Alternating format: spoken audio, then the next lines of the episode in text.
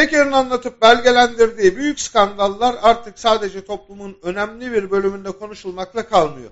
Muhalefette elini taşın altına sokuyor. Meseleleri daha ciddi boyutta ele alıyor, yargıya suç duyurularında bulunuyor. Savcılar şimdilik ortada görünmeseler de gelişmeler önemli. Özellikle de iki açıdan bugün ya da yarın ama mutlaka AKP iktidarı kolayca iddianameye dönecek bu ifşaların hesabını verecek. Kayda geçen bilgiler Türkiye'nin gelecek döneminde de bir başvuru kaynağı olacak. Yaptırımlar mekanizması oluşturulacak. Kaydedilen suçlar ve sorulacak olası hesaplar müstakbel siyasetçilerin de kulağına küpe, önüne bariyer olacak. Ortaya çıkan belgeli suçlardan ilginç bir biçimde analiz yapabilme şansımız da oldu.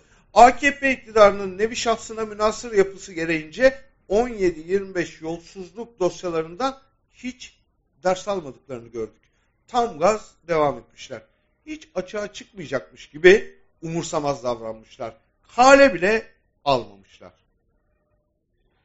Gördüklerimizden, çıkardıklarımızdan biri de şu oldu. 15 Temmuz darbesinin hemen ardından o halle başlayan karşı darbe sürecinde Türkiye'yi hırsızlık ve gasp için kullanışlı hale getirmişler. Darbe sonrası sadece rejim değişmemiş, talan düzeni derinleşmiş, kamudan alıp AKP'liye vermek alışkanlığın ötesine geçip gelenek olmuş, mala çökülüp yeni sermayeler yaratmak işe dönüşmüş. Bu haliyle darbe gerçekten de bir beka meselesi ve Allah'ın lütfuymuş. Bugün itibariyle ise e, tanık olduklarımız bu tablo hepimizi dehşete düşürüyor. Kurumların içini boşaltmışlar. İhalelerde hiç hız kesmemişler. Büyük rüşvetlerle iş yaptırmışlar. Spekülasyonlar aracılığıyla mağdurlar yaratırken servetlerine servet katmışlar. İki AKP'li bir araya kamuya hizmet için değil, haksız şekilde kendi kasasını doldurmak için gelmiş. Yolsuzluklar, hırsızlıklar Erzurum'dan Samsun'a AKP'li vekillerin ortaklıklarıyla uzamış. Kirli kasalar başka şirketler üzerinden vergi cenneti Malta gibi yerlerde veya İngiltere gibi ülkelerde boşaltılmış. Paralar böylece yıkanmış. Katları bir kenara bıraktık. Meğerse yatı olmayan AKP'li bile bulmak çok zormuş. Yolsuzlukların arşalığa yükselmesi AKP'lileri de rahatsız ediyor artık. Fakat rahatsız olanları kategorilere ayırmak lazım. Samimi olan AKP'liler var. Şu dönem bitse de gitsek kurban keseceğiz diyenler. Yolsuzluğu olanın yerine beni koy diye sırasını bekleyenler var. İlk dönem AKP'si sütten çıkmış ak kaşık diyen takiyeciler ve başımıza kim bilir neler gelecek diye korkanlar, endişelenenler. Bu çatlaksa bundan iyi çatlak bulunmaz.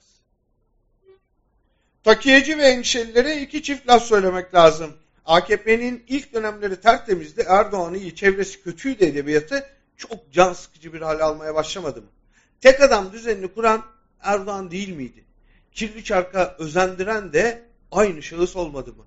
Bu hafta itibariyle yolsuzluğa bulaşan iki Cumhurbaşkanı danışmanı adadan ayrılmadı mı? Yakın geçmişe gidip şunu sormak abes mi kaçar? O meşhur sıfırlama konuşmasını Erdoğan ve oğlu yapmamış mıydı? Daha gerilerden gelen dosyalarda İBB yolsuzlukları, Akbil ve doğalgaz skandalları yok muydu? AKP'nin hırsızlıklarından da, yolsuzluklarından da, yalanından da, talanından da gına geldi. İçerideki takiyeciler ne diyor? Geçmişteki temiz günlere dönmek lazımmış. Hangi temiz günlermiş onlar? 20 yıl önce yolsuzlukla, yoksullukla, yasakla mücadele sloganları atıyorlardı. Bugün yolsuzluk, yoksulluk ve yasaklar tarihine geçtiler.